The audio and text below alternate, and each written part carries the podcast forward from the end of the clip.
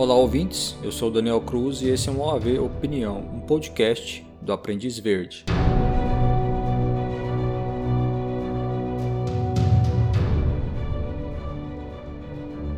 Olá a todos os nossos ouvintes. No OAV Opinião dessa semana, eu vou comentar sobre o caso da Kathleen Fobig.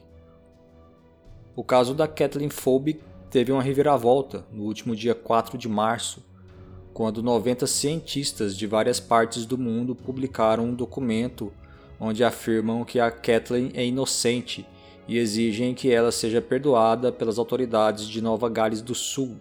A Nova Gales do Sul é um dos estados da Austrália. Para aqueles que não a conhecem, a Kathleen é uma conhecida assassina em série e que foi rotulada pela mídia internacional como a mulher mais odiada da Austrália. Em 2003, o Tribunal Superior de Nova Gales do Sul julgou a Kathleen pelos assassinatos dos quatro filhos dela, que, segundo a acusação, ah, foram assassinados pela Kathleen num período de 10 anos.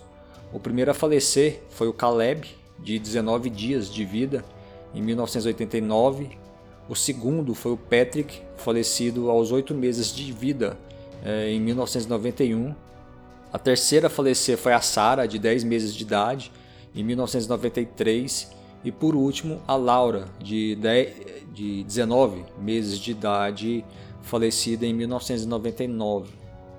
Embora não houvesse nenhuma evidência direta de que a Kathleen havia matado os filhos dela, um júri considerou ela culpada e até os dias de hoje, 18 anos depois, ela continua atrás das grades em uma penitenciária de Nova Gales do Sul. Após esse julgamento, a Kathleen Fobig se tornou uma das assassinas mais famosas da Austrália.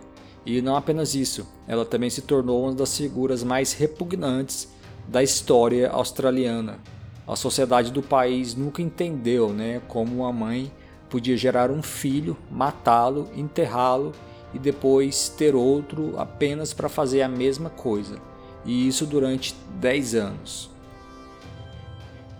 Então, nesse óbvio opinião, eu vou comentar sobre uh, o caso da Kathleen Fobik e antes de comentar sobre essa questão da ciência, eu vou falar um pouco sobre a história da Kathleen.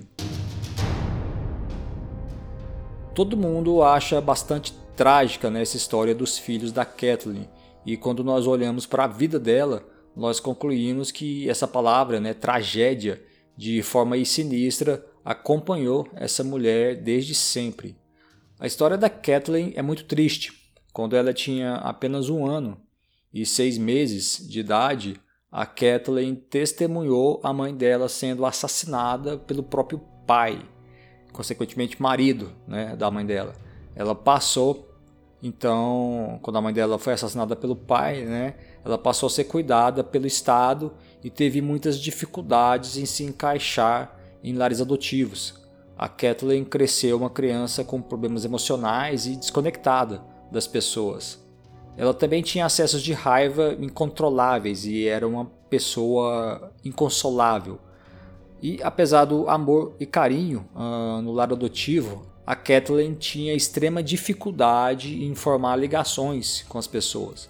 Ela foi diagnosticada com capacidade intelectual limítrofe e quando ela tinha 15 anos, ela simplesmente fugiu de casa quando a mãe adotiva dela contou para ela que a mãe biológica havia sido assassinada. Anos depois, a Kathleen conheceu um homem chamado Craig Folbig. Eles começaram a namorar e depois eles se casaram. E foi com Craig que a Kathleen teve os quatro filhos que acabariam morrendo ainda bebês. A Kathleen tinha problemas psicológicos severos e a verdade é que ela nunca foi uma boa mãe. Não porque ela fosse ruim, má, mas porque ela era desequilibrada. Ela teve problemas para criar laços com os filhos dela e ela também era muito ansiosa em relação às habilidades dela como mãe. E um comportamento bastante errado que ela tinha era que muitas vezes ela preferia ir à academia do que cuidar dos filhos dela. Ela também costumava preferir a companhia dos amigos em happy hours à noite do que estar com os filhos em casa. E é nessa ansiedade tóxica que ela tinha sobre ser ou não uma boa mãe, ela acabou largando o emprego uh, para ficar em casa com os bebês. E isso criou um desentendimento com o marido. O Craig e a Kathleen, eles eram um casal humilde e na vida deles ali era necessário que os dois trabalhassem. Então, quando a Kathleen saiu do emprego, o Craig ficou aguentando as pontas e ele ganhava muito pouco. Então isso gerou discussões entre o casal. Um ponto importante a citar aqui é que a família do Craig tinha um histórico de apneia obstrutiva do sono e todas as quatro crianças do casal foram diagnosticadas com apneia do sono leve. Eles também tinham problemas respiratórios. Nesse caso, eles puxaram o pai, né, que tinha um problema de ronco bastante crônico. Uh, outro ponto importante é que, apesar do isolamento e dessa aparente ambivalência sobre a maternidade, a Kathleen Phoebe conseguiu cuidar das necessidades físicas e médicas dos filhos dela, e isso foi notado pelos próprios juízes do caso. Mas algo sinistro aconteceu. Os quatro filhos do casal Phoebe morreram de forma muito misteriosa. Então, quando a quarta criança faleceu, as autoridades acharam aquilo muito estranho e a Fobig acabou sendo acusada de matar todos os quatro filhos dela.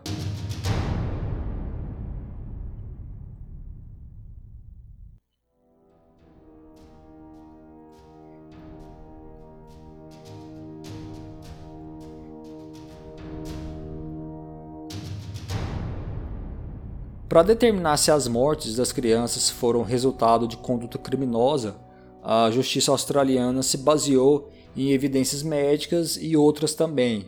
Embora aí nenhuma acusação tenha sido feita nas três primeiras mortes, depois que a quarta criança morreu, a justiça decidiu acusar a Kathleen de assassinar as quatro crianças.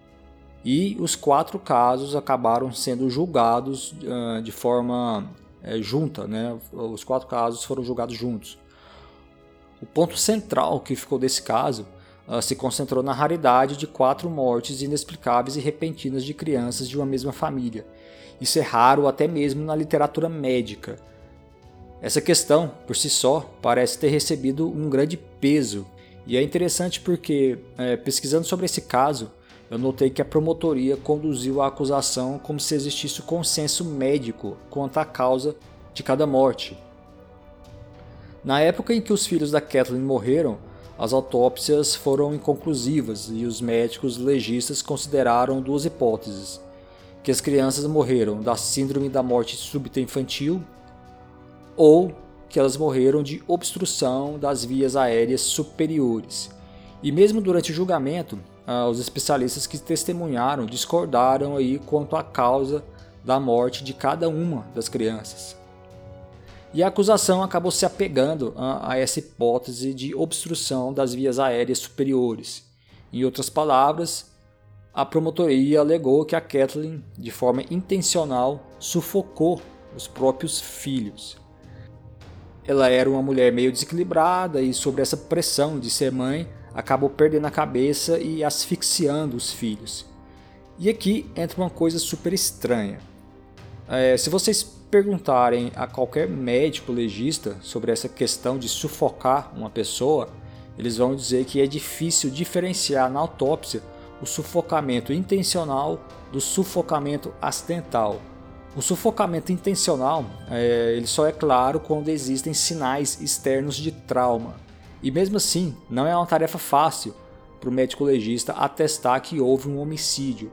Isso porque lesões externas podem ser feitas por um paramédico, por exemplo, quando ele tenta ressuscitar a pessoa.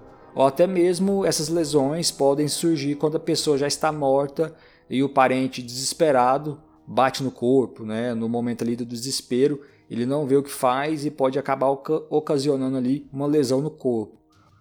Bom, o ponto aqui é que as autópsias no Caleb, no Patrick, na Sarah e na Laura não informaram evidências de traumas físicos externos no corpo. Portanto, não há base fisiológica ou patológica para um especialista médico afirmar ou sequer levantar a possibilidade de asfixia intencional. E é aqui que entra a coisa estranha que eu falei. No caso da Kathleen Phoebe, não foi isso que aconteceu. Uh, eu consegui um documento uh, do julgamento da Kathleen que mostra a opinião dos médicos especialistas que testemunharam no julgamento. Por exemplo, o professor de patologia Peter Hertzon uh, afirmou que o Caleb foi assassinado e a causa da morte foi sufocamento.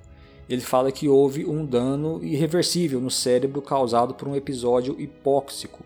Nesse caso, hipóxico é um sinônimo de asfixia. Já o patologista forense Dr. Alan Callan testemunhou que a morte do Caleb se deu após um colapso desconhecido. Veja, o Dr. Alan Callan não afirmou que o Caleb foi assassinado. E o que é interessante aqui é que tanto o Dr. Peter Hertzon quanto o Dr. Alan Callan foram dois profissionais que testemunharam para a promotoria. Ou seja, você tem dois especialistas que testemunharam para o mesmo lado e que disseram coisas opostas. Um que foi assassinado, que o Caleb foi assassinado, e outro disse que ele morreu de uh, um colapso desconhecido. E esse desentendimento né, entre as causas das mortes valeu para as outras três crianças também. Eu não sou nenhum especialista do direito, mas pelo que eu li e estudei desse caso, me parece que a justiça australiana forçou muita barra contra Kathleen Phoebe. E por essa coincidência macabra de quatro irmãos morrerem ainda bebês, e dado que a Kathleen estava presente em cada cena de morte, a justiça da Austrália supôs que ela asfixiou eles na minha opinião, a acusação contra Kathleen era muito frágil, e mesmo com a discordância entre os peritos médicos, ainda assim ela foi considerada culpada uh, de quatro assassinatos e, 18 anos depois, ela continua presa.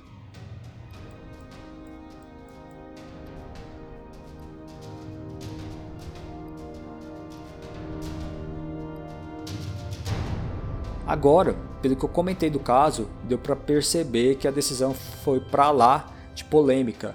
Essa decisão foi tão polêmica que durante esses 18 anos, muita gente no mundo inteiro nunca engoliu essa condenação. Começando aí pela equipe de defesa da Phobic.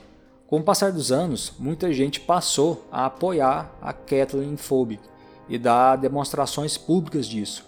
Ela ganhou a simpatia de alguns estudiosos e profissionais das mais diversas áreas do conhecimento, que não enxergavam ali indícios reais de que ela realmente havia assassinado os filhos.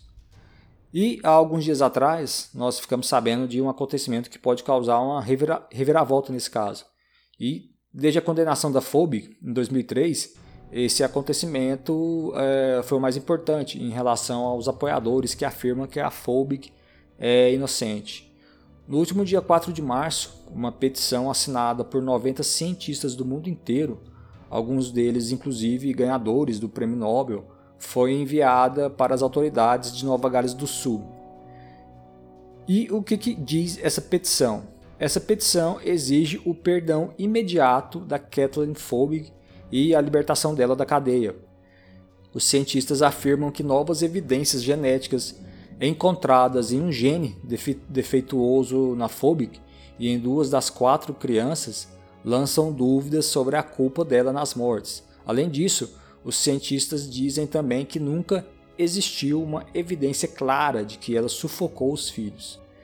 Só para vocês ouvintes terem uma, no uma noção, uh, entre os cientistas que assinaram essa petição estão o Peter Doherty, a Fiona Stanley e o Ian Fraser. O Peter Doherty é simplesmente um dos maiores cientistas do mundo. Ele ganhou o Prêmio Nobel de Medicina em 1996 por suas descobertas né, sobre o funcionamento do sistema imunológico. Já o Ian Fraser foi o cientista que desenvolveu a vacina contra o HPV. Então, existe um grupo brilhante né, de pessoas que ajudaram a mudar o mundo, literalmente, atrás dessa petição que exige a libertação da Kathleen Phoebe. E antes de falar sobre o que especificamente esses cientistas descobriram no caso da FOB, eu vou voltar um pouco no tempo aqui, mais especificamente até o ano de 2012.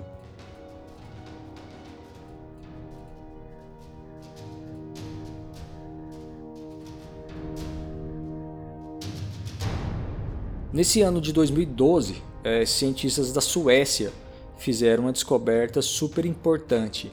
Eles estavam estudando o caso de uma família que tinha histórico de mortes súbitas. Eram pessoas normais, com boa saúde, alguns super jovens, e de repente eles morriam. E o que, que esses cientistas suecos descobriram? Eles descobriram mutações em uma proteína chamada calmodulina. A calmodulina é uma proteína que cumpre uma variedade de funções pelo corpo, mas a função mais importante dela é transportar cálcio pelas células para transmitir os sinais celulares. E esse tipo de trabalho da calmodulina ajuda, por exemplo, na contração muscular, no metabolismo e até na memória.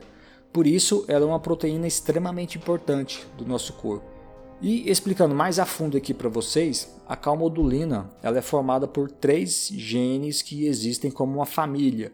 E eles são chamados de CALM1, CALM2 e CALM3. Só para ficar mais claro uh, para vocês, eu vou soletrar aqui, quando eu falo calmo, as letras são C, A, L, M. São as quatro primeiras letras né, da palavra calmodulina.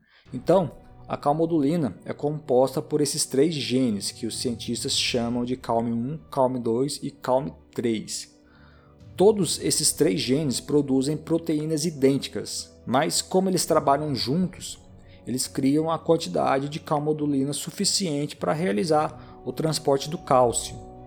E a calmodulina é tão importante, mas tão importante, mas tão importante para o nosso corpo, que quando pequenas mutações no código genético ocorrem, isso pode gerar efeitos graves na proteína, tanto a nível celular quanto a nível na saúde em si do indivíduo.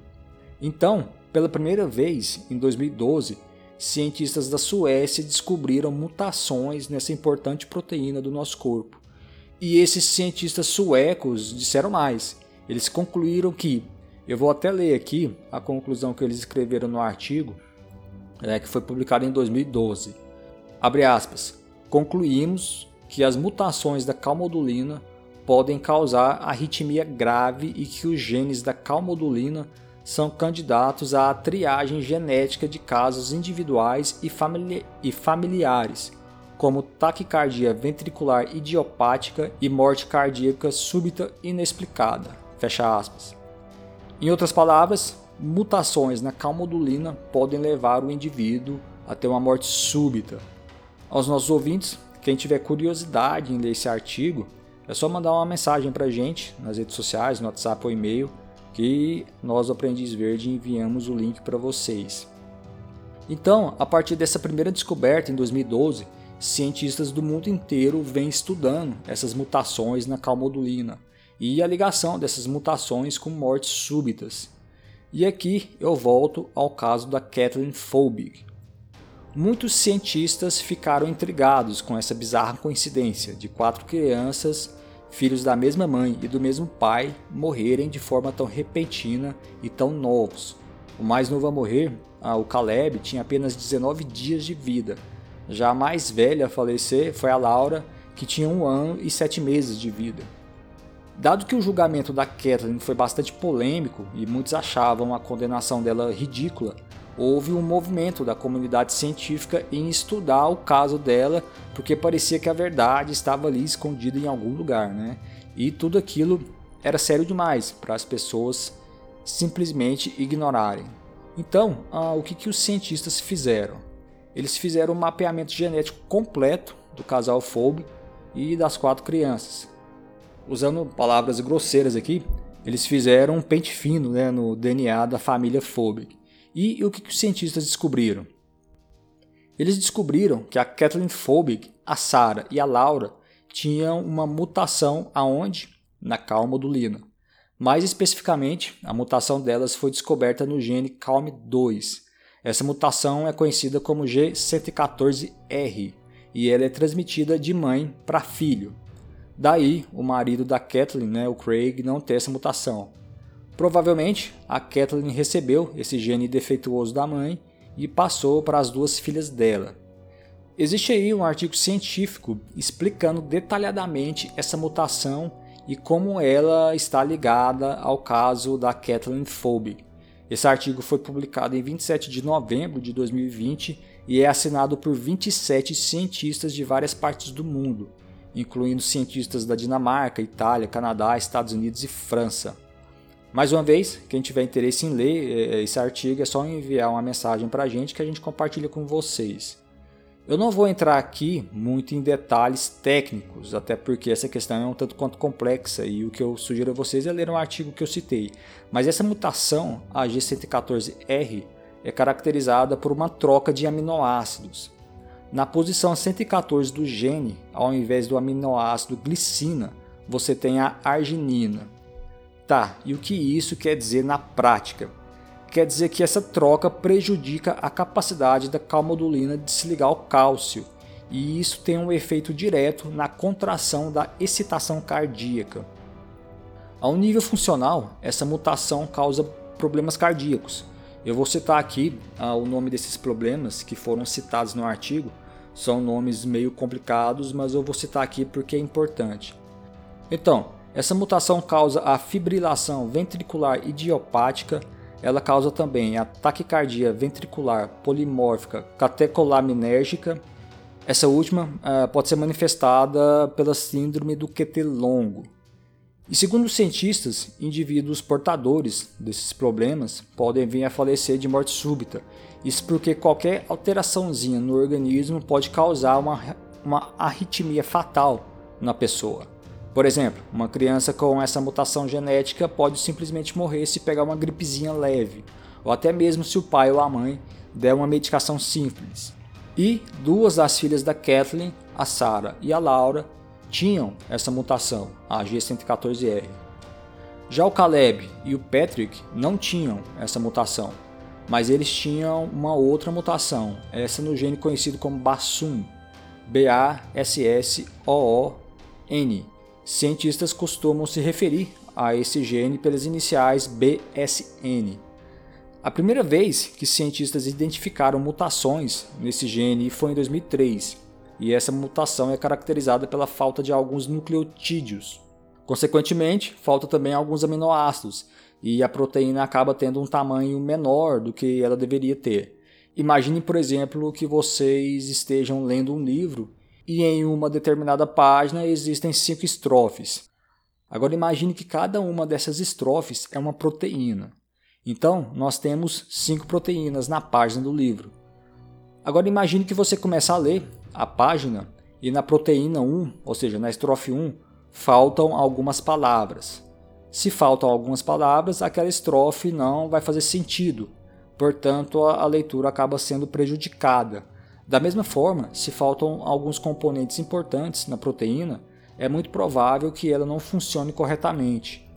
Mais do que isso, ah, em estudos feitos em camundongos, os que tinham essa mutação no gene BSN tinham crises epiléticas recorrentes e metade dos ratos morreram antes dos seis meses de idade. Ao contrário, camundongos com versões normais da proteína ou que tinha uma proporção equilibrada entre proteínas normais e proteínas com mutação, eles eram completamente normais. Então, nós temos aqui o Caleb e o Patrick com essa mutação no gene BSN. E para deixar a coisa ainda mais bonita né, para aqueles que acreditam na inocência da Kathleen, o Caleb tinha dificuldades de respiração desde o nascimento e ele acabou sendo diagnosticado na época com laringomalácia. Já o Patrick sofreu de ataques epiléticos dos 4 meses de idade até a morte dele, que aconteceu aos 8 meses.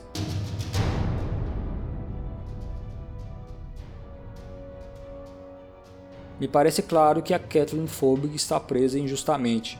Eu não estou aqui dizendo que ela é inocente. Eu apenas estou dizendo que a acusação feita contra ela se baseou em elementos frágeis o próprio julgamento foi bastante polêmico, com especialistas médicos discordando entre si sobre as causas das mortes.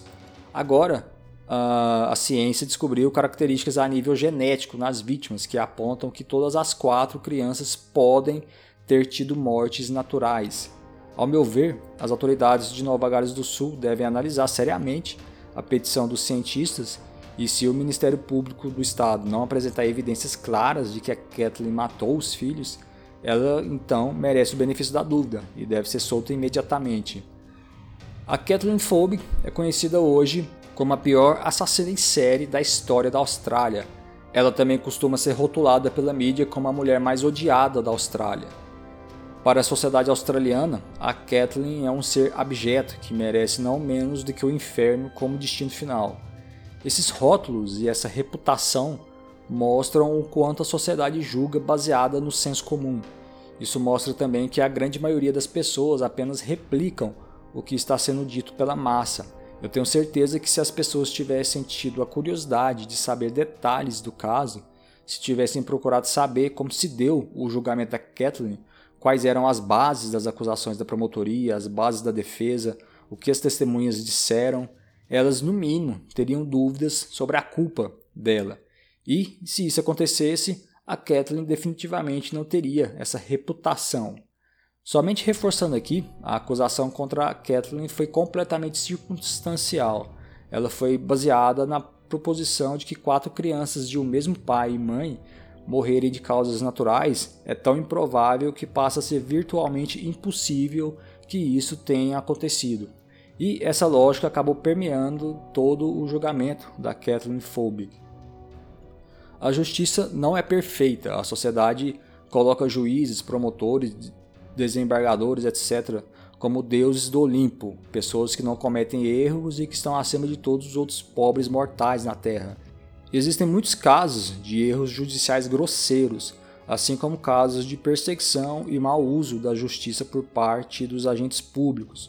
No caso da Kathleen Phobic, uma revisão uh, do seu caso por parte da Justiça do Estado está fora de questão. Promotores e juízes nunca voltariam atrás, porque se eles fizessem isso, seria uma admissão uh, de um erro extremamente grosseiro e grave. Por isso, a petição dos cientistas foi enviada diretamente para a governadora do estado de Nova Gales do Sul, a Margaret Beasley. Ela tem o poder de perdoar a Kathleen. Vejam, nesse caso, a Kathleen não seria considerada inocente, ela seria apenas perdoada e sairia da prisão. Mas na ficha judicial dela, a Kathleen continuaria como assassina dos próprios filhos. Ainda que os cientistas tenham enviado essa petição para Margaret Beasley, a decisão dela de perdoar ou não pode nunca sair. Ela simplesmente pode não tomar partido.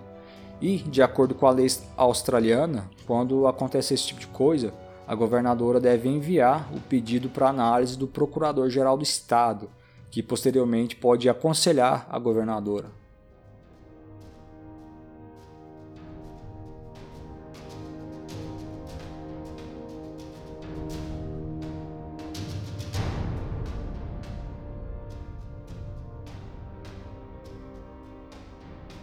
Nós não sabemos como será o fim dessa história, mas vamos torcer para a verdade e para a real justiça prevalecer. Meu nome é Daniel Cruz e esse foi um AV Opinião, um podcast do Aprendiz Verde.